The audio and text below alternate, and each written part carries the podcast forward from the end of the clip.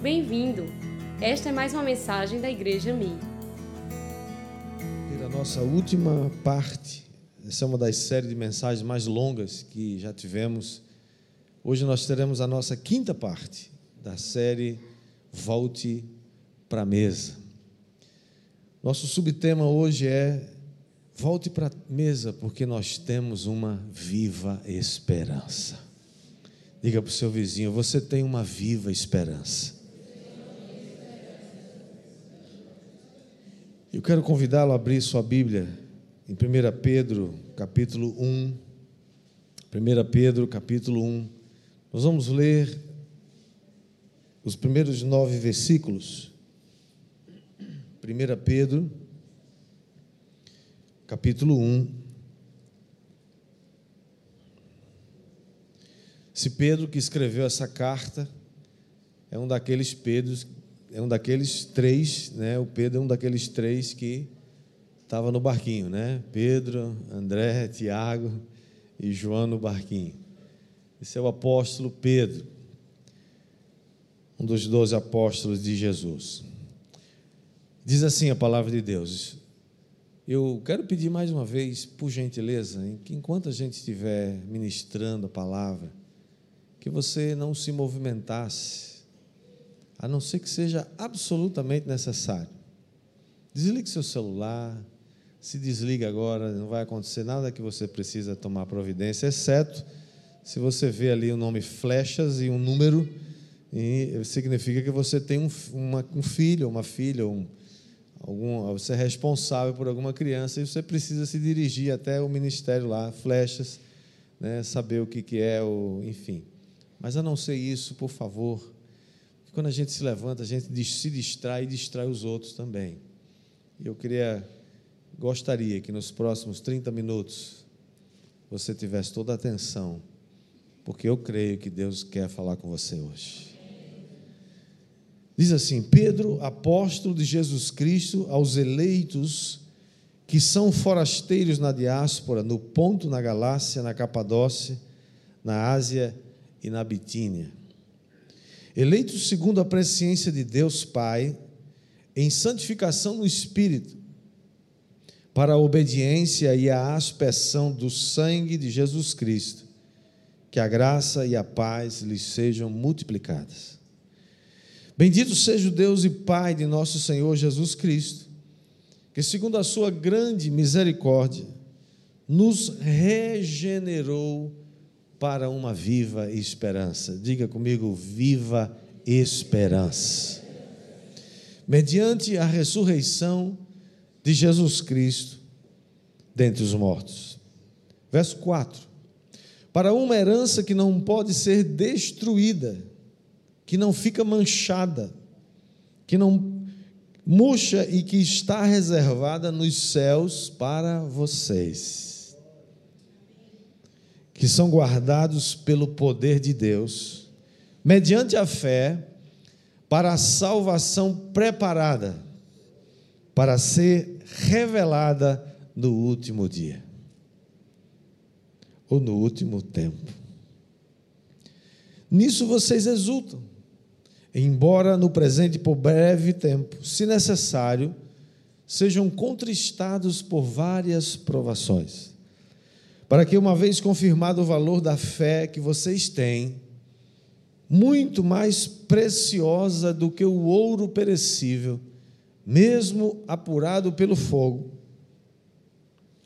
resulte em louvor, glória e honra na revelação de Jesus Cristo. Mesmo sem tê-lo visto, vocês o amam. Mesmo não o vendo agora, mas crendo nele, exultam com uma alegria indescritível e cheia de glória, obtendo o alvo da vossa fé ou dessa fé, a salvação da alma. Que palavra poderosa. Se a gente parasse por aqui, já estava bom. Que palavra que nos inspira.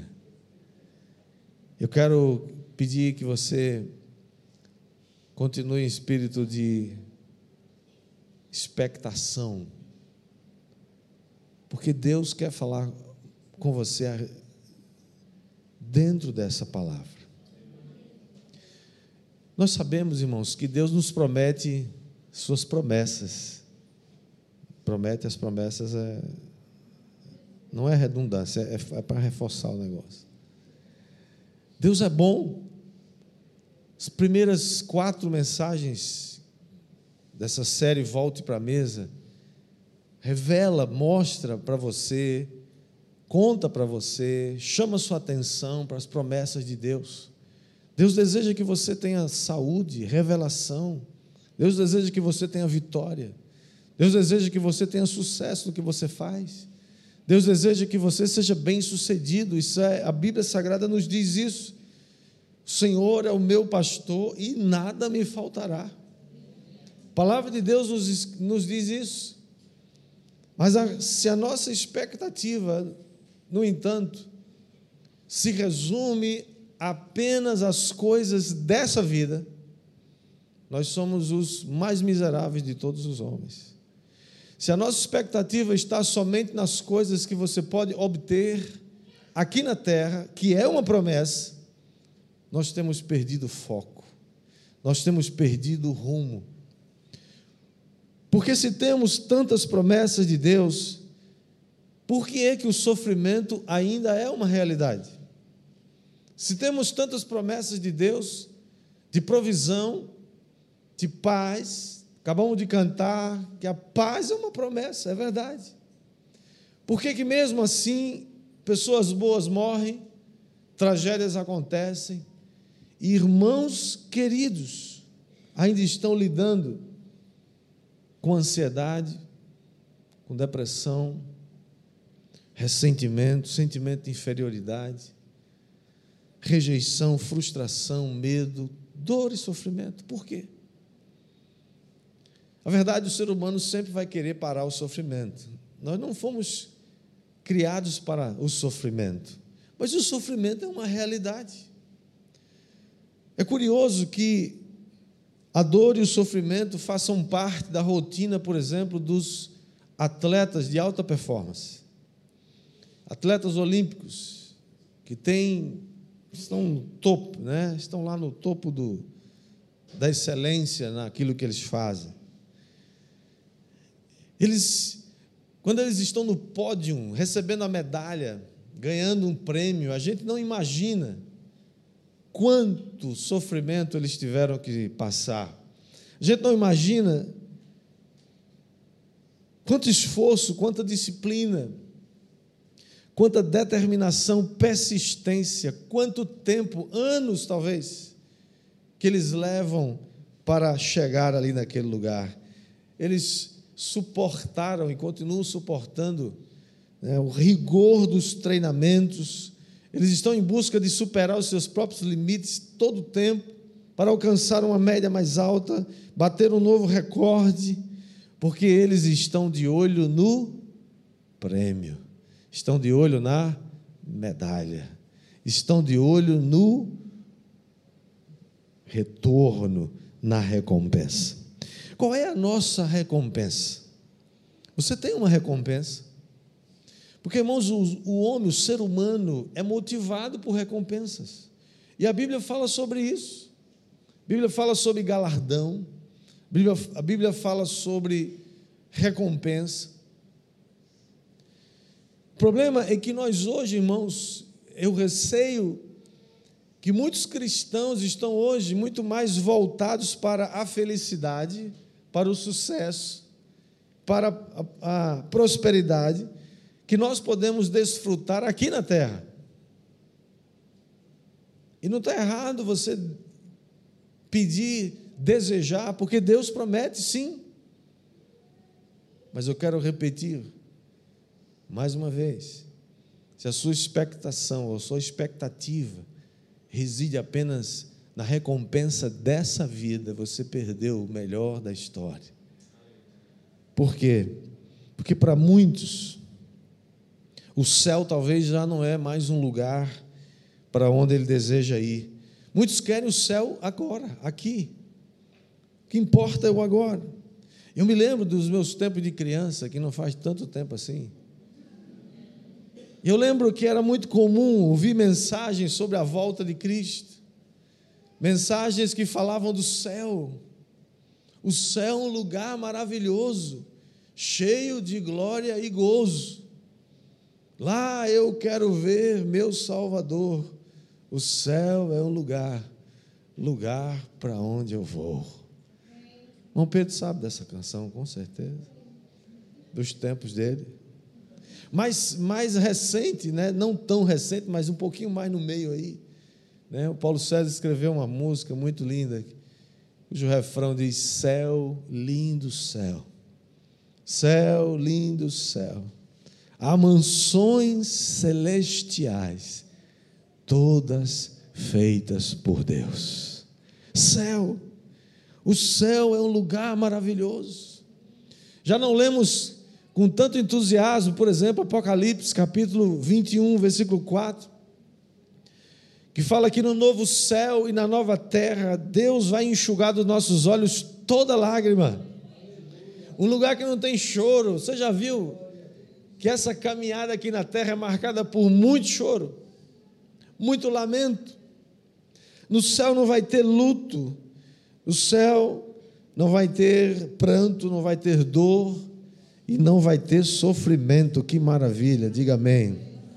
O problema, queridos, é que às vezes nós estamos perdendo, por muitas vezes, a noção da eternidade. Nós somos seres eternos. Você nasceu e a, e a eternidade começou para você. Você nunca mais vai se, se extinguir, porque a morte não é o fim. A morte física, quando a Bíblia diz que nós somos pó e ao pó retornaremos, está dizendo que essa carne, esse negócio aqui, isso aqui é carne, é pó, isso aqui tem os mesmos, mesmos elementos químicos que a terra tem. Isso aqui vai voltar para a terra. Mas você não é um corpo apenas, você é um ser trino de três partes: corpo, alma e espírito. Seu espírito nunca mais vai morrer. Você é um ser eterno. A pergunta é: onde você vai passar a eternidade? Você vai passar a eternidade com Deus ou vai passar a eternidade longe de Deus? É uma escolha que eu e você precisamos fazer agora. Essa é a diferença, mas a eternidade é uma realidade. E muitos não percebem que a eternidade está dentro da gente. E acham muitas vezes que esse espaço, né, esse o, o, alguém já disse que entre o berço e a sepultura existe apenas um pequeno lapso de tempo. É uma gota no oceano, se você comparar com toda a sua vida, o resto da sua vida, que nunca mais vai ter fim. Esses dias uma pessoa me perguntou assim, pastor, o que é que está acontecendo com o mundo? O nível de confusão, de angústia, e a gente não está falando só de um país ou de uma nação que eventualmente tem um conflito, uma guerra, uma perseguição, uma, uma, é, uma situação complicada. Nós estamos vendo isso no mundo inteiro, as nações chamadas nações livres, cujo povo tem liberdade para ser o que quiser. Nunca existiu tanta frustração, tanta falta de de significado, de propósito.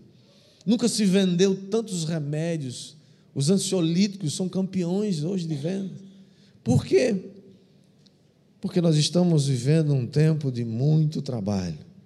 Há uma música de um poeta que já faz algum tempo, ele diz, tinha uma música que dizia assim: Pare o mundo que eu quero descer. Estamos atônitos assistindo como que o ser humano é capaz de ser tão mentiroso? Como é capaz de compactuar com tanta coisa errada, com tanta coisa feia? Como é que o ser humano é capaz de pensar e fazer coisas tão horrorosas? E aí nós começamos a ver, por exemplo, o que as redes sociais estão fazendo hoje. O visual de sucesso que as redes sociais vendem não é real, gente. E você está lá curtindo né, stories todo dia. Histórias é um negócio assim que, que gera em você uma ansiedade muito grande. E vê logo que vai acabar, daqui a pouco você acaba. 24 horas, é isso? Todos são assim, sei lá. É um negócio que é rápido, se você não vê, acabou, já era. Eu vou ser, cadê? Eu quero ver quem é, vamos curtir, vamos lá. E você já viu que, que ninguém posta foto triste? Você já viu foto. Homem, eu tive uma, uma angústia hoje. Olha como eu estou angustiado aí, bota aquela cara feia. Já viu alguém fazer isso? Você só vê, você só vê aquelas fotos bonitas, não é? Os ângulos, né? Irmãos, a coisa mais ridícula, ridícula não, vou falar assim, a coisa mais engraçada. Você passa na rua, no shopping, sei aonde, aqueles lugares, tá lá a galera, né?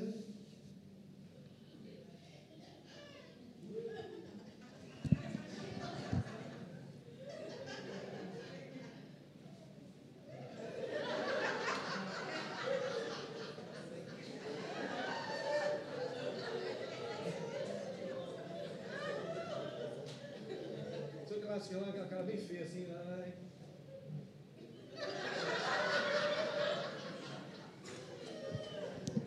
Aí posta aquele negócio.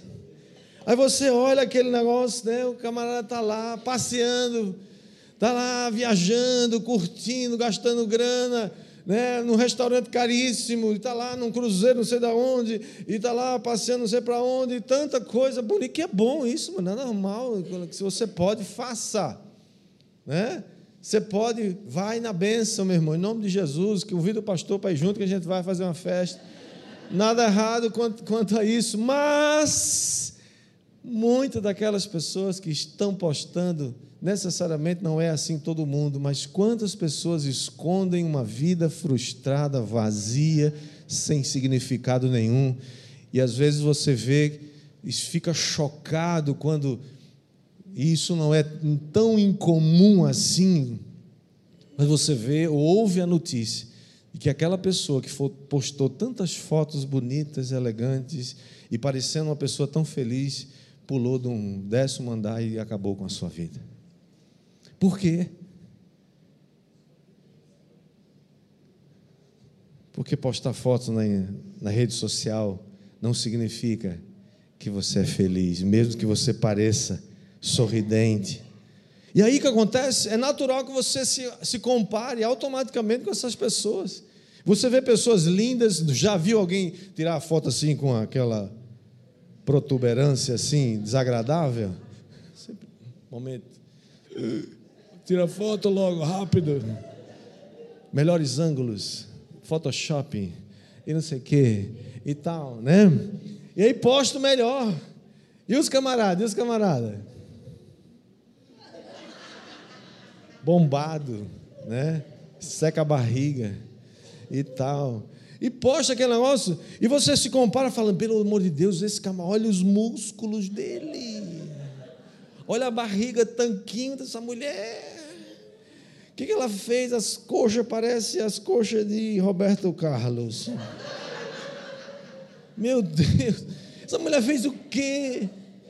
Eu tenho que ir para academia, eu tenho que ficar igual a ela. Você vai se comparando e você vai se comparando. E quando você volta para casa, que você tira aquele negócio todo que você botou hoje para vir para o culto, eu sei. Né? As, aquela turma das modeladas, já ouviu falar nas modeladas? Tem, uma, tem vários eventos aqui das mulheres aqui em João Pessoa. Tem as perfumadas, tem as. Agora, semana passada teve o pessoal aqui falando sobre as destemidas e tem as modeladas. modeladas é aquelas que entram num negócio assim que depois dá trabalho sair de dentro. Estica, estica, estica para lá. Algumas dá a impressão que elas penduraram no lustre e pularam dentro assim do negócio.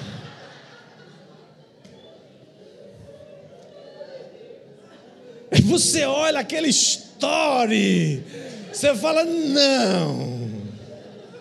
Como é que ela pode ter um negócio desse? Eu não posso. O que é que eu vou fazer? Vai nutricionista hoje, amanhã, fazer um, um uma agenda e vai para academia e compra não sei o que, e vai comer não sei o que lá, e parará, parará, parará, parará. Sabe o que acontece? Você não vê e não sabe a realidade daquela pessoa. Quando ela põe a cabeça no travesseiro e todas as suas angústias, seus traumas, suas debilidades, suas incertezas e dúvidas e medo do futuro se reúnem naquele momento quando você se quando ela põe a cabeça no travesseiro. E você fica muitas vezes invejando uma pessoa só porque ela postou uma foto legal no, na rede social. Apesar de toda a tecnologia que nós dispomos, o mundo continua doente. Nós estamos vivendo tempos trabalhosos, irmãos. O apóstolo Paulo diz isso em 2 Timóteo 3, de 1 a 5. Ele diz que os homens serão difíceis, serão, serão blasfemadores, arrogantes, avarentos. Os homens serão sem afeição, traidores, convencidos, serão mais amigos dos prazeres do que amigos de Deus. Eles são, terão, serão terríveis, está previsto. O Senhor fala na Sua palavra. Em Lucas 21, 26, diz que os homens desmaiarão de terror quando eles souberem e, e perceberem o que está para vir sobre o mundo. É uma realidade. E apesar das promessas de paz para nós, porque o Senhor diz na Sua palavra: Eu sei os planos que eu tenho a seu respeito, planos de paz e de prosperidade, para te dar um futuro, mas mesmo assim, nós não podemos negar que o sofrimento continua sendo uma realidade ao nosso redor, sim ou não? E muitas vezes você se encontra nesse lugar e você se pergunta: como é que eu estou vendo tanta gente feliz e eu estou assim? Como é que eu estou vendo tanta gente aparentemente se dando bem na vida, contando suas vitórias, mas eu estou mal. E eu não consigo dar conta dos meus próprios sentimentos. O que está acontecendo com o mundo? Vivemos o tempo da imagem. A imagem é algo que chega primeiro. E as pessoas gastam mais dinheiro hoje com a imagem do que com a sua própria vida, com a sua própria saúde para tentar passar para as pessoas uma realidade que elas não vivem. A pergunta é: no meio de tanto sofrimento, de tanta agonia, de tanta coisa que, você, que aperta você, qual é o recurso? Se nós, mesmo cristãos como somos, salvos, redimidos pelo sangue de Jesus, nós não estamos isentos do, da tribulação, não estamos isentos do sofrimento, qual é o recurso, o nosso recurso? Qual é o recurso da igreja? O recurso da igreja está lá em Tiago, capítulo 5, versículo 13, que diz: Está entre vós alguém sofrendo? Faça oração. Você está sofrendo, meu irmão? Ore. Está sofrendo, meu irmão? Peça oração por você. Toca a trombeta. Toca a trombeta. Ore, clame. Se, e o, o texto diz: está alguém alegre? Cante louvores. Por quê, irmãos? Porque o recurso da igreja é a oração, mas não a isenção do sofrimento. Tem pessoas que estão deixando a igreja, deixando Jesus, deixando o evangelho de Cristo, porque estão sofrendo e elas, alguém mentiu, ou sei lá, ou elas se, enganar, se enganaram, ou elas tiveram uma expectativa equivocada de que vir para Cristo significa não ter mais problemas e não ter mais sofrimento. Essa não é a verdade. Deus prometeu estar conosco, mas Ele não disse que ia nos livrar dos problemas. Ele disse que ia nos livrar nos problemas. Assim como ele não evitou que Daniel entrasse na cova dos leões, Deus, Deus fechou a boca dos leões. Mas Deus podia também não ter fechado a boca dos leões e, e Daniel ter virado churrasco de leão. Se essa fosse a vontade de Deus, o propósito de Deus, não sei. Pedro o apóstolo escreve aos forasteiros e peregrinos do primeiro século, provavelmente entre o ano 60 e 64 da nossa era. Ele diz que esses forasteiros e peregrinos foram eleitos segundo a presciência de Deus. Então, quero compartilhar com você rapidamente três coisas que esse texto nos ensina. O primeiro, para situar você e deixar você alinhado com a realidade que a Bíblia nos ensina, Primeira coisa que você tem, precisa saber é que nós aqui somos forasteiros e peregrinos nessa terra.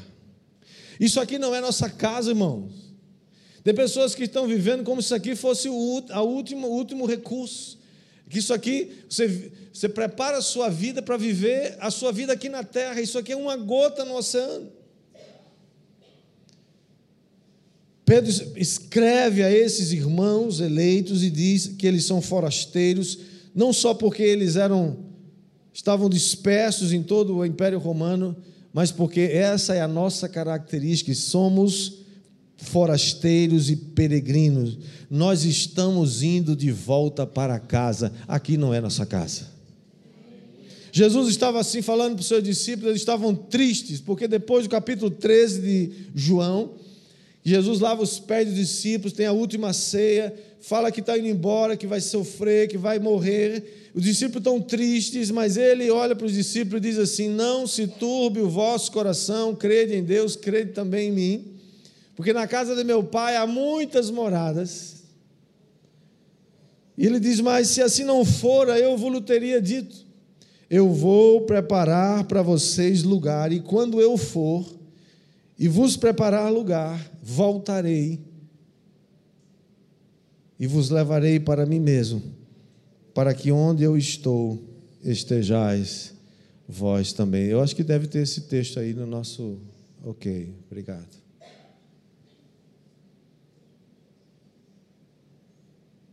Essa é uma palavra que serve também para mim e para você, meu amado. Não se turbe, não se, não se apavore, não se aperreie na linguagem nordestina, né? Se aperrei, não. Se aveste, não.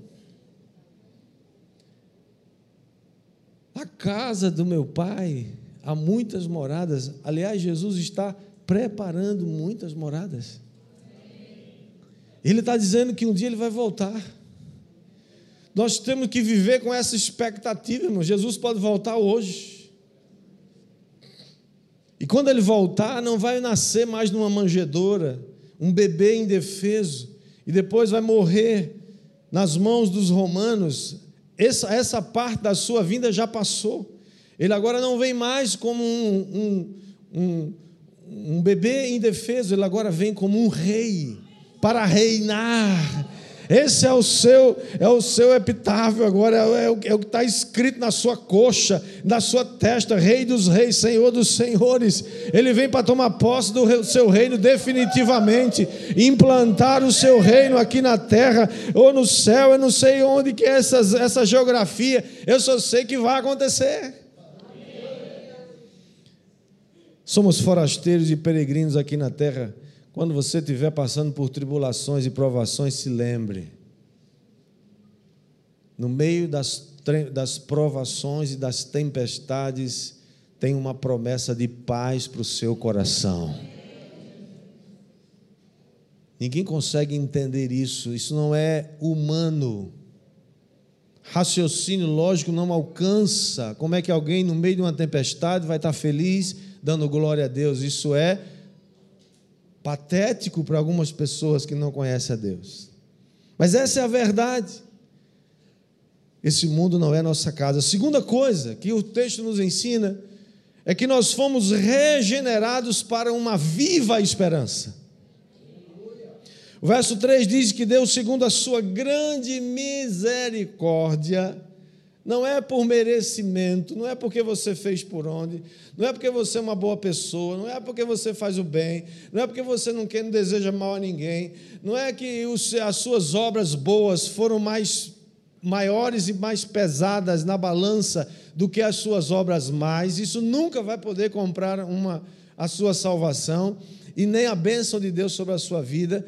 O texto está dizendo que foi por causa da sua grande misericórdia. Deus é misericordioso. E por causa dessa misericórdia, Ele nos regenerou. O que é regenerar? Regenerar é alguém que nasce outra vez. Regenerado foi você nasceu outra vez. Deus te deu uma nova vida. Você nasceu outra vez para, né, para dentro do corpo de Cristo.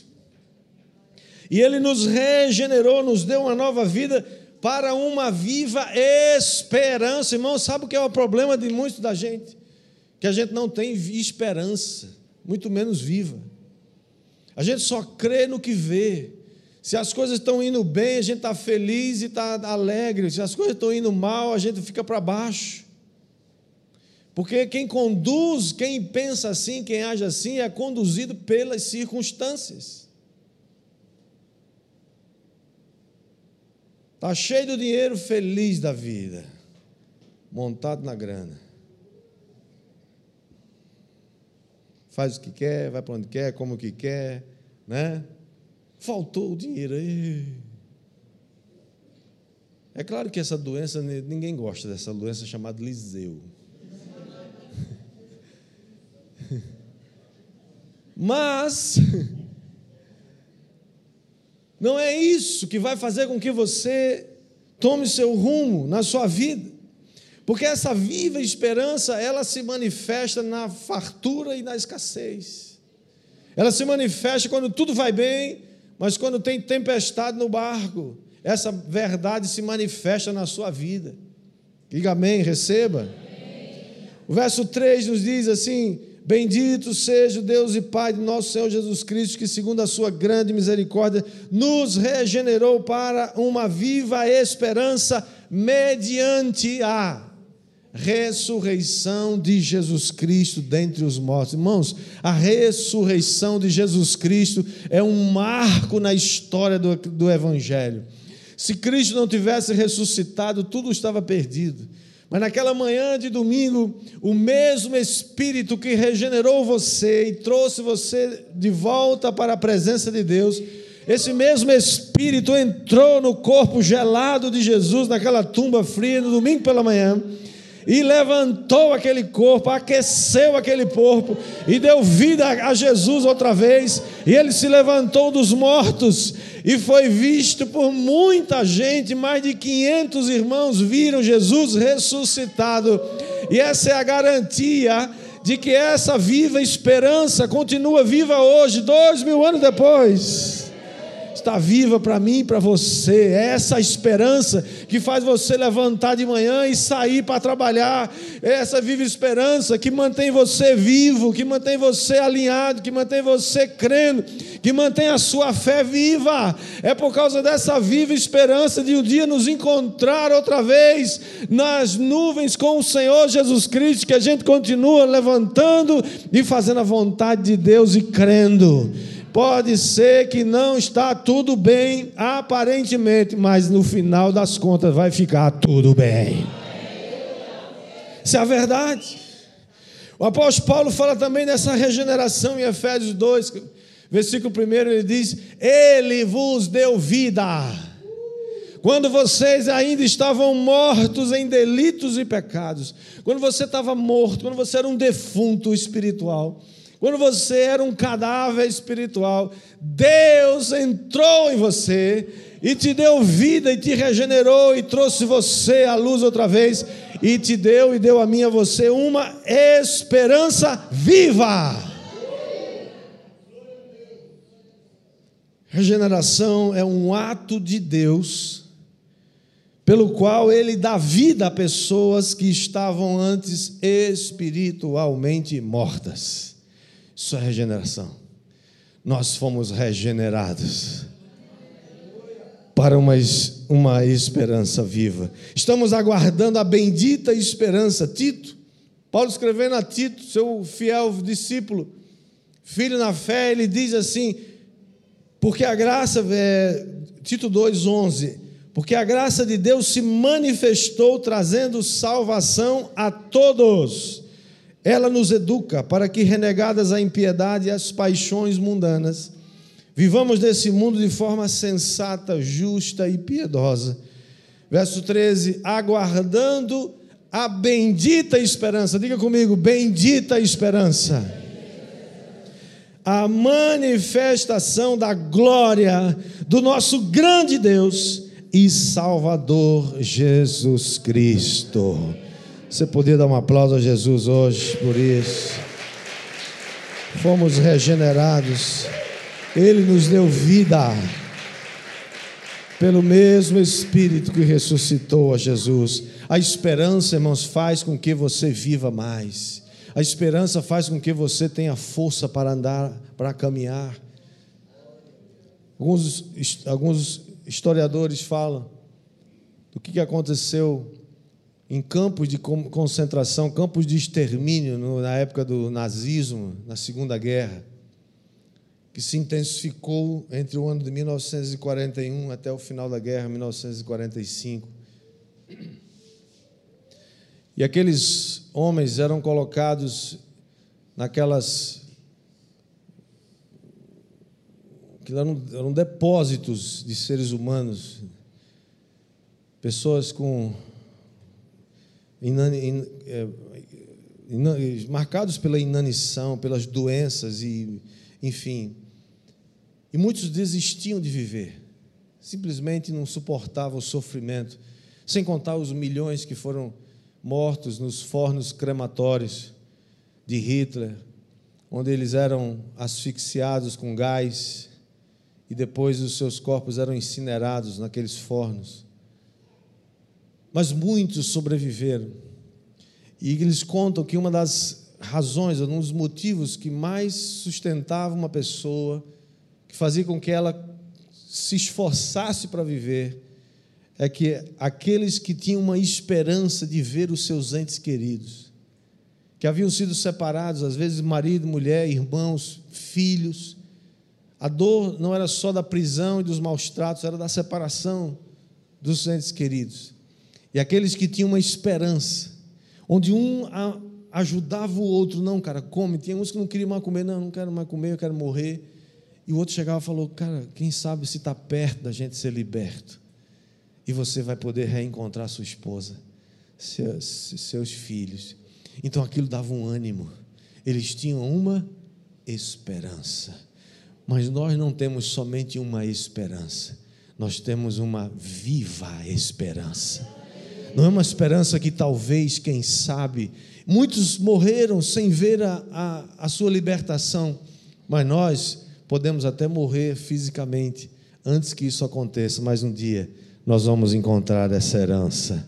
E a, e a terceira coisa que nós vemos nesse texto, verso 4 diz: Para uma herança que não pode ser destruída, que não fica manchada, que não murcha, que está reservada nos céus para vocês.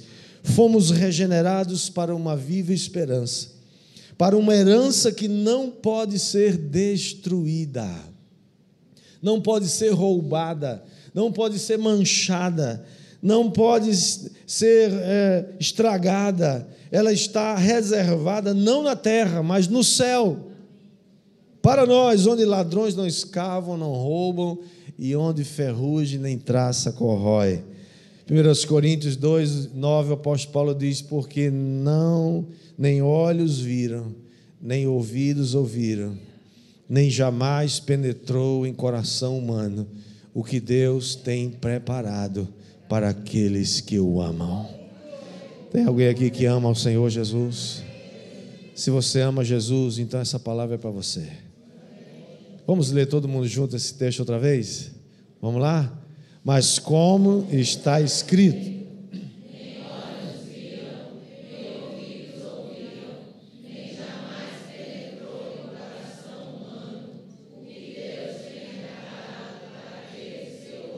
Uma herança é algo que você ainda não desfruta totalmente, mas está para vir e é um motivo de muita alegria, de muita esperança.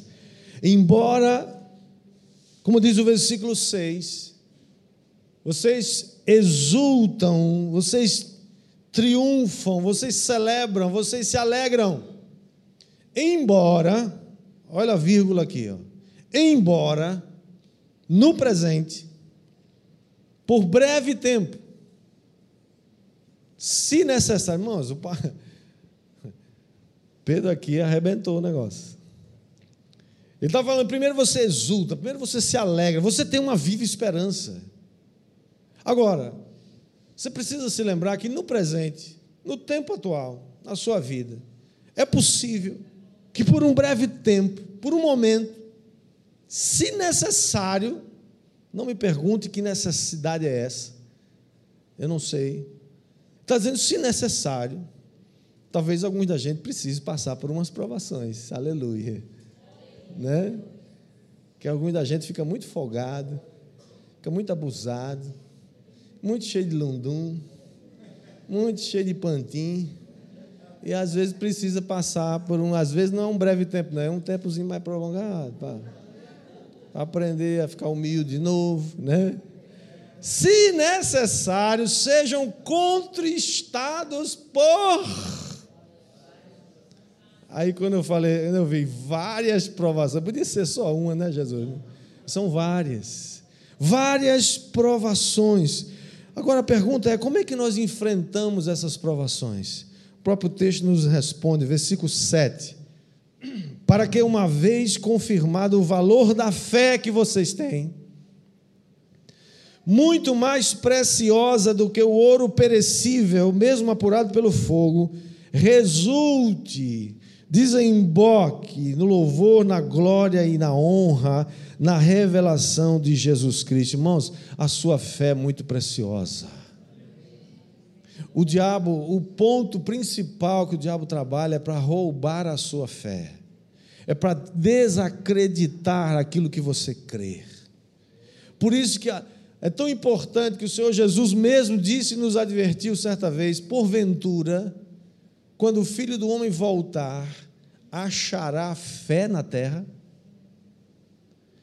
Porque quando ele estava falando para os discípulos, os discípulos perguntaram para ele: como é que vai ser o final das contas, o final das, da, de todas as coisas? E Jesus fala assim: olha, não se engane, vai acontecer isso, isso, vai ter confusão, vai ter. Mas a iniquidade vai se multiplicar tanto que o amor de quase todos esfriará. Quando o amor esfria, a fé vai junto.